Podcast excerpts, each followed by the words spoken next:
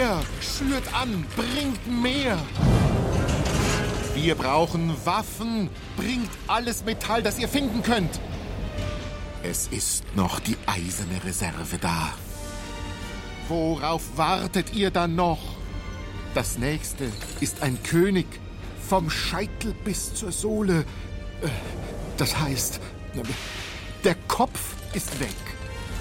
Dann alles bis auf den Kopf. Ab in den Ofen!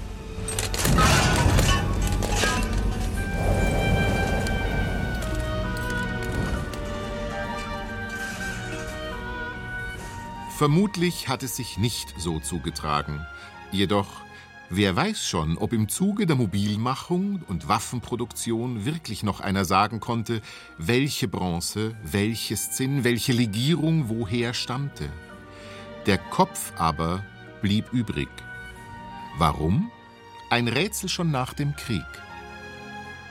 Dass der Kopf des alten Standbilds von der Corneliusbrücke im fernen Hamburg von der Einschmelzung verschont blieb, konnte man sich nur so erklären, dass ein wackerer Lagerverwalter es nicht übers Herz gebracht habe, das königliche Haupt in den Schmelzofen zu werfen. Während des Zweiten Weltkriegs wurden Unmengen an Metall für Waffen gebraucht. Von der Kirchenglocke bis zum Metallzaun, von der Fahnenspitze bis zum Vereinspokal landete alles, mehr oder minder freiwillig abgegeben, bei der Metallspende des deutschen Volkes in Hamburg. Sogar alte Blechblasinstrumente.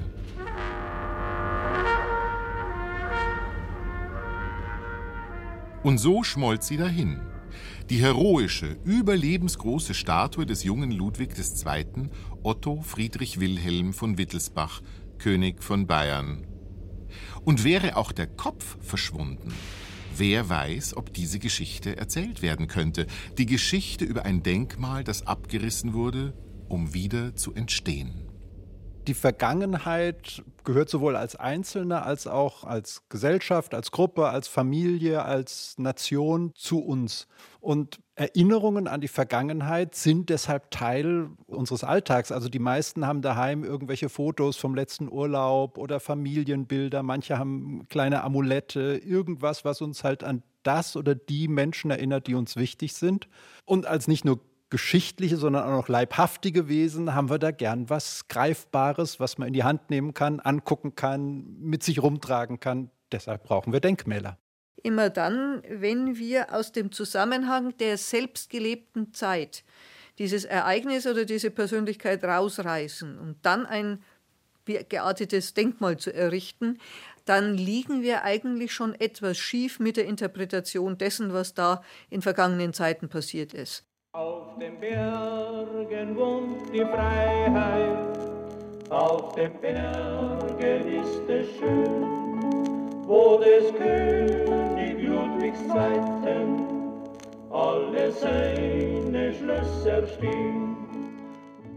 Also früher ist man die Treppen hochgegangen und dann kam das Gebäude, eine Konsche nennt man das, elf Meter hoch, aus Untersberger Marmor und das war in rosa. Und da sieht man eben auch, dass es da rauf geht. Ne? Und da stand es und in der Konsche drin stand diese Bronzefigur. Und es hat jetzt nicht unbedingt die Bedeutung gehabt, dass man auf ihn hinaufschauen musste, sondern dass man ihn halt gut sehen konnte. Und das war das Landesdenkmal. Der Dr. Guten und der Bismarck den man auch den falschen Kanzler nennt. Sie haben ihn in den See gestoßen, indem sie ihn von hinten grinnt, Also König Ludwig II. ist ja wirklich ein Parade-Bayer. Er hat in Zeiten des Krieges seinen Schwerpunkt auf Kunst und Kultur gelegt, auf Architektur, hat uns diese wunderbaren Schlösser hinterlassen. Ja, und war natürlich in seiner Gesamterscheinung ein Märchenkönig, wenngleich er selber auch furchtbar gelitten hat, furchtbar zerrissen war, er zum Schluss auch ganz schlechte Zähne hatte von den vielen Süßigkeiten, bis hin auch zum natürlich ungeklärten Tod oder das Mysterium um seinen Tod, lassen Sie mich so sagen. Aber er ist einfach wirklich heute eine strahlende Figur Bayerns. Wir schreiben das Jahr 2021. König Ludwig II. ist seit 135 Jahren tot, sein Verschwinden bis heute ein Mysterium. Doch seit Jahrzehnten werden Königsanhänger, die keine Royalisten sein müssen, nicht müde, dem König wieder ein Denkmal bauen zu wollen. Aus der Geschichte lernen, für die Zukunft bauen, damit der Kopf nicht ohne Rumpf bleibt und die Corneliusbrücke in München wieder ihr vollständiges Denkmal bekommt. Eine Lebensaufgabe für den historisch interessierten Hotelier Dietmar Holzapfel. Man kann sich natürlich fragen, warum ausgerechnet König Ludwig II. eingeschmolzen worden ist. Ja, nicht zum Beispiel der Prinzregent. Und das hat mich schon auch sehr beschäftigt, ob das mit seiner Homosexualität zu tun gehabt hat. Und für uns ist es natürlich auch eine gewisse Ikone. Der König soll im Gärtnerplatzviertel einen Platz bekommen, dort, wo er einen hatte. Der Chef der Deutschen Eiche, bekennende homosexuelle Größe in der Stadt. In seinem Hotel treffen sich schwule Männer in der Sauna. Ein weltberühmter, mehrstöckiger Wellness- und auch Lusttempel. Die einen nehmen Schwitzbäder, die anderen eine Doppelkabine. Abschließbar. Dietmar Holzapfel führt auch Seniorengruppen durch die Sauna. Er hat der LGBT-Bewegung eine Stimme gegeben durch seine offene Art, Schwulsein als normal zu leben. Seit über 40 Jahren in festen Händen sieht er in König Ludwig auch die tragische Gestalt des Königs, der vielleicht gern Männer geliebt hätte. Man weiß es mittlerweile, man hat ja auch Briefe und so weiter gefunden, aber er hat es nicht öffentlich ausgelebt. Ja? Also er hat sich schon mit hübschen Jungen umgeben und am Schluss auch mit den Chevaux den leichten Reitern. War er sehr religiös. In der Religion war Homosexualität damals noch ein großes Problem. Über 200 Bücher hat der Mann über König Ludwig gelesen. Eine seltene Replik des Königs steht im Gastraum der alten Eiche. Ja, man kann ihn getrost als Bewunderer bezeichnen gibt vieles, was er für München getan hat. Ja. Und zu unserer 150-Jahr-Feier wäre er 150 Jahre auf dem Thron gewesen. Und da haben wir gesagt, dann setzen wir uns für die Wiedererrichtung dieses Denkmals ein und haben 150.000 Euro gespendet.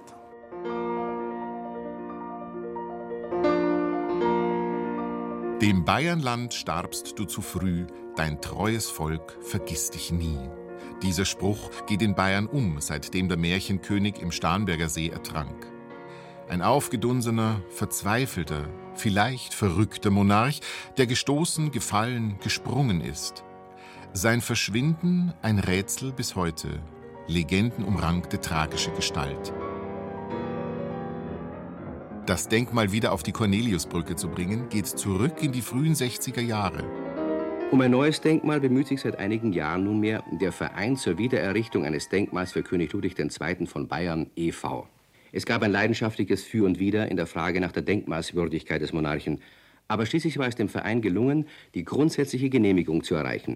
Der Verein schaffte es immerhin 1963, dass die Büste des Königs einen Platz im Nationaltheater fand, in einer feierlichen Eröffnung. Rationalisten mögen an Zufall glauben, weil sie sich nicht vorzustellen vermögen, dass ein Hamburger vom bayerischen Ludwigsmythos ergriffen werden könnte. Doch das Denkmal wollte und wollte nicht kommen. Denn die Monarchisten und Ludwig-Anhänger waren zerstritten. Die Standortfrage entzweite sie. Die einen wollten die Corneliusbrücke, den anderen war die zu nah am Wasser und damit zu nahe an des Königs Ertrinkungstod. Andere warben mit einem drei Meter hohen Gipsmodell für den Platz am Friedensengel, wogegen die bayerische Schlösser- und Seenverwaltung etwas hatte. Schon damals polarisierte die Idee, das Denkmal wieder zu errichten. Schon damals kam der Wunsch aus der Fangemeinde. Schon damals auch das Geld. Damals rief der Verein zur Wiedererrichtung eines Denkmals für König Ludwig II. von Bayern e.V. München zu Spenden auf. Heutzutage, 2020, hat sich dafür der Verein Ludwig II Denkmal gegründet. 1967 war es dann soweit. In den Maximiliansanlagen will Prinz Adalbert von Bayern am 28. Mai 1967 die Statue feierlich enthüllen. Im Namen meines Familienchefs darf ich die Hülle. Der königliche Ehrengast zieht an der Schnur. Doch der Mantel will nicht fallen.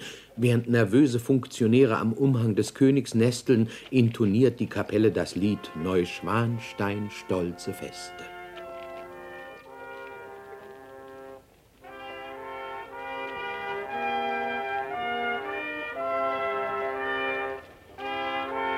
Schließlich greift ein beherztes Mitglied des Komitees zur Hellebarde und rückt dem Standbild zu Leibe. Da gibt der Umhang nach, die Hülle fällt und Bayern hat ihn wieder. Eine Enthüllung mit Hindernissen. Wollte der König am Ende hier nicht stehen? Im Grünen? Unweit des Landtags? Es gibt irgendwo in den Maximiliansanlagen noch ein Denkmal, aber das wissen die meisten Münchner nicht mal, wo das ist. Das ist der alte König und da war er wirklich nicht mehr schön. Und der junge König war wirklich äh, anerkanntermaßen äh, ein sehr hübscher Mann. Das finde ich schöner, auch den darzustellen. Wer ein Denkmal errichtet, verdichtet die Person, sieht einen Ausschnitt, stellt den heraus, wirft ein Spotlight auf, in dem Fall den schönen erotischen König, mit Geist und Sinn für Schönheit vom Schloss bis zum Schoß. Aus der Idee wird, so Immanuel Kant, das Ideal, erklärt der Professor für Philosophie Georg Sanz. Eine Idee braucht eine Verkörperung. Ich gebe Ihnen mal ein Beispiel. Das Ideal der Gerechtigkeit. Das ist jetzt schon viel konkreter als einfach nur die Idee der Gleichheit. Wenn Sie das jetzt sich auch noch verkörpert vorstellen, also im Sinne von konkret in einer Person, dann wird die Sache plötzlich wirklich, wirklich lebendig oder eben greifbar. Denken Sie an Robin Hood, wenn Ihnen der zur Gerechtigkeit einfällt, oder Mutter Teresa. Also die Sachen werden plötzlich konkret und gerade nicht abstrakt. Also sie bringen viele Aspekte unter einen gemeinsamen Gedanken und dann kann es tatsächlich sein, dass verschiedene Personen oder verschiedene Gruppen sich gemeinsam wiederum hinter diesem Gedanken und damit auch hinter diesem Ideal wiederfinden. Am Anfang eines jeden Denkmals ist das Gedenken, das Erinnern und damit auch schon eine Auswahl an Gedanken. Wie in einem Fotoalbum legen wir uns die Geschichte zurecht, weil die Vergangenheit Teil unseres Alltags ist. Auch die Vergangenheit, die wir nicht persönlich erlebt haben. Nur wie in unseren Erinnerungen verblassen auch historische Erinnerungen. Übrig bleibt dann das, was wir sehen wollen. Damit sind wir aber genau an dem Problem. Der König Ludwig II., den sich die Leute möglicherweise anlässlich dieses Denkmals geben, den wird es wahrscheinlich auch nicht gegeben haben. Also sobald sie das Ideal dann wieder mit der Wirklichkeit vergleichen, kann ihnen ähm, eine Dissonanz auffallen, die das Leben anstrengend macht. Und damit komme ich jetzt zu einem entscheidenden Punkt. Wenn Sie vor lauter Ideal die Wirklichkeit einfach vergessen, dann wird aus dem idealen Idol und Sie haben es einfach. Weil sie dann eben mit diesen Spannungen keine Probleme mehr haben. Das Idol ist nur noch ideal. Wann wird ein Denkmal zum Denkmal? Wenn man darüber nachdenkt? In der Idealisierung der Person oder seiner Taten, seiner Wirkung? Oder in der Diskussion um das Ideal? Wann wird aus Interesse Verehrung? Wann Personenkult? Verehrung, kultische Verehrung, die sei allein Gott vorbehalten, so der katholische Theologe und Philosoph Sanz, der die Priesterweihe hat. Heiligenverehrung und Personenkult sind so weit auseinander nicht. Die Kirche ist voller Denkmäler. Also äh, gehen Sie mal in, in Gottes Haus und Sie finden ja lauter idealisierte Figuren. Sämtliche Heiligenbilder sind Idealisierungen. Klammer auf, wenn Sie so einen Heiligen mal von näher kennen, war der möglicherweise auch durchaus kantiger, als er da in der barocken Puttendarstellung erscheint. Hat im Zweifel auch ähm, seine Schattenseiten gehabt. Also das Tolle dran ist, es ist voller Idealisierungen und das Gefährliche ist, auch Heiligenverehrung kann zum Personenkult oder zur Idolatrie verkommen. Nun mag keiner der Unterstützer für ein König Ludwig II-Denkmal den Kini als Heiligen sehen. Dennoch ist der Personenkult der Heiligenverehrung nicht unähnlich. Es geht um Erhöhung, auf den Sockel stellen, herausstellen. Die Historikerin Katharina Weigand, Professorin an der Ludwig-Maximilians-Universität in München, beobachtet einen neuen Hype an Denkmälern. Während eigentlich das 19. Jahrhundert, ihr Fachgebiet, das Jahrhundert der Denkmäler war, werden neuerdings wieder weltweit Menschen in Bronze oder anderes Material gegossen. Wenn es um Personen geht, dann braucht einer, der auf den Sockel gehoben werden will, Fans. Aber es braucht zuerst mal Leute, die in den meistens Taten des Geehrten, der auf den Sockel kommt, oder der Geehrten, der auf den Sockel kommt, da muss er sich erstmal irgendwie wiederfinden. Das muss er gut finden, was die Person getan hat. Und dann, ja, meistens ist es so, dass er sich halt einen einzelnen Aspekt aus dem Leben heraussucht. Das ist, glaube ich, eines der ganz besonders wichtigen Wesensmerkmale von Denkmälern. Sie können auf einem Denkmalsockel niemals die gesamte Persönlichkeit oder ein gesamtes Ereignis widerspiegeln oder darstellen oder dem Publikum zum Anschauen bringen, sondern alle müssen sich für so ein Monument einen speziellen Einzelaspekt raussuchen, der dann, so wird es versucht, im Denkmal sinnbildlich gemacht wird. Das blendet natürlich dann andere Aspekte aus dem Leben des hier oder der Geehrten aus. Handelt es sich bei einer neuen Anordnung von alten Steinen noch um ein Denkmal? Für den Denkmalschutz ist ein Gebäude schnell ein Denkmal, wenn es eine gewisse Zeit einfach da steht. Oder eine 300 Jahre alte Eiche wird zum Naturdenkmal. Das Wortspiel mit Denkmal wird häufig versucht. Die Historikerin Katharina Weigand plädiert für ein kritisches Geschichtsbewusstsein. Ein Denkmal für den Märchenkönig und sein gar nicht so märchenhaftes Leben? Der Mensch Ludwig Wittelsbacher wird zur Figur, zur Ikone, zum Abziehbild der eigenen Projektion. Mit kritischem Geschichtsbewusstsein gäbe es womöglich weniger bis keine Denkmäler für den Wittelsbacher Monarchen, der nicht erst seit seinem Tod legendenumwoben ist und polarisiert. Der Mann hat eigentlich keine Politik betrieben. Er hat sich zurückgezogen, er hat sich auch geweigert, die Härten des Lebens realistisch in den Blick zu nehmen. Also von daher, die Taten können es nicht sein, warum für Ludwig II. Denkmäler errichtet wurden und werden. Es ist eher im Laufe der Zeit mit unterschiedlichen Motiven, in der frühesten Zeit sicherlich das Verletztsein Südbayerns in der Reichseinigung mit in Deutschland aufgegangen zu sein und sich von evangelischen Preußen jetzt dominiert zu fühlen.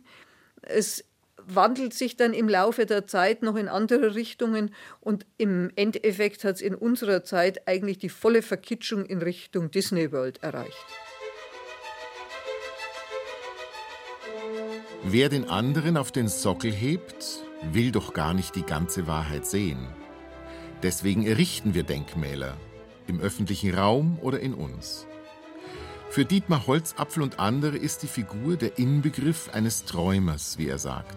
Ein Visionär, ein Rücksichtsloser vermutlich, ein Romantiker, ein Exzentriker, der sich allein Opernaufführungen ansah, der sich Wagners Welten baute, eine Grotte in Linderhof, Schlösser vor malerischen Landschaften. Von welchem Geld? Egal. Also ich glaube, Denkmäler haben ihre eigentliche Wirksamkeit in dem Moment, wenn über sie beraten wird, wenn die Leute sich streiten, wie es ausschauen soll, wo es stehen soll, ob es überhaupt errichtet werden soll und dann vielleicht noch bis zur Einweihungsfeierlichkeit. Und dann würde ich schon sagen, dass spätestens nach dem Zweiten Weltkrieg dann eine angenehm harmlose Vertouristisierung eigentlich des Phänomens Ludwigs II. beginnt da kann man dann wunderbar die Schlösser nutzen und kann dort den Leuten zeigen, wie schön, aber auch im Grunde politisch harmlos es dann zugegangen ist, weil natürlich kein Mensch sagt, und alle verschweigen das, dass Ludwig II. am liebsten ein voll absolutistisches monarchisches Regime betrieben hätte, dass das aber in der konstitutionellen Monarchie des 19. Jahrhunderts in Bayern völlig undenkbar war. Also Sie müssen irgendeine Idee haben, damit Sie ein Ideal kriegen. Und ähm, wenn sie die Idee vereinseitigen, wird aus dem idealen Idol. Und das Problem ist natürlich, dass ihnen passieren kann, äh, dass jemand anders anlässlich derselben Figur eine ganz andere Idee hat und dann sagt er, du spinnst. Also dann machst du jemanden zu einem schwulen Idol, der für mich der perfekte Baumeister war. Oder du machst jemanden zu einem perfekten Baumeister, von dem ich sagen würde, hör mal, der hat verdammt nochmal einen Krieg verloren und sein Volk vernachlässigt. Und ähm, dann habe ich quasi drei Ideen, die ich mit derselben Person verbinde. Und dann habe ich wahrscheinlichen Dissens über die Idealisierung. Zurück auf der Corneliusbrücke am Isarbalkon. Was hat diese Stelle alles erlebt? angeblich Treffpunkt von Prostituierten im 19. Jahrhundert.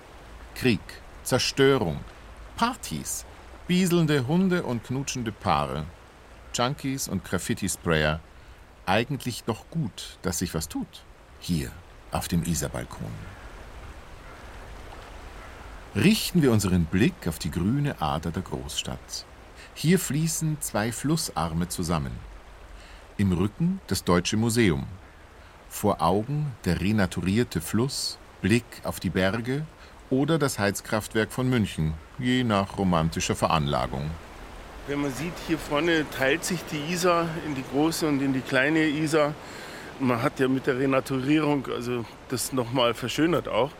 Das ist schon ein toller Ort und den sollte man der Bevölkerung wieder zurückgeben. Und zwar als eben kontemplativer Ort und nicht als Feierort. Unterstützung für sein Vorhaben hatte Holzapfel im damaligen Bürgermeister und CSUler Josef Schmidt, der 2019 in den Landtag wechselte.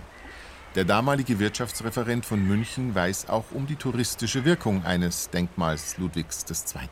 Wir haben ja eine Teilsparte des München-Tourismus im Bereich von LGBT, also sprich Homosexuelle, Transgender, die kommen ins Glockenbachviertel. Das Glockenbachviertel ist dafür europaweit, wenn nicht sogar weltweit bekannt.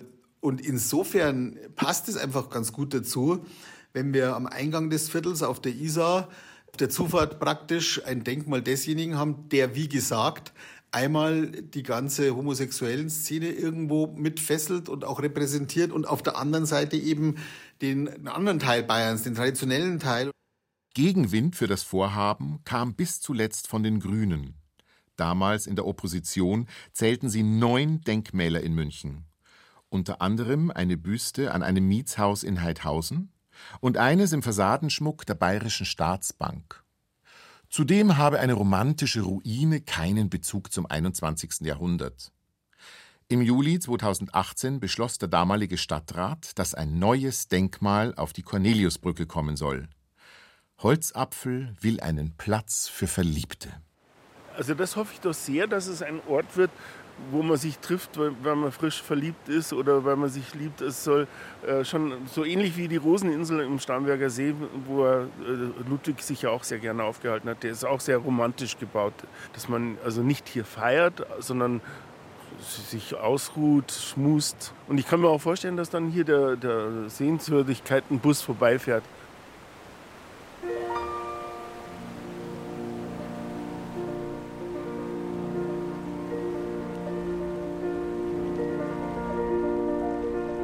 Man kann über ein Denkmal denken, was man will.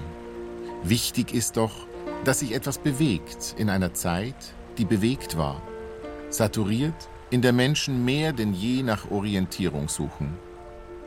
Vielleicht brauchen wir keine Denkmäler, aber Diskussionen darüber.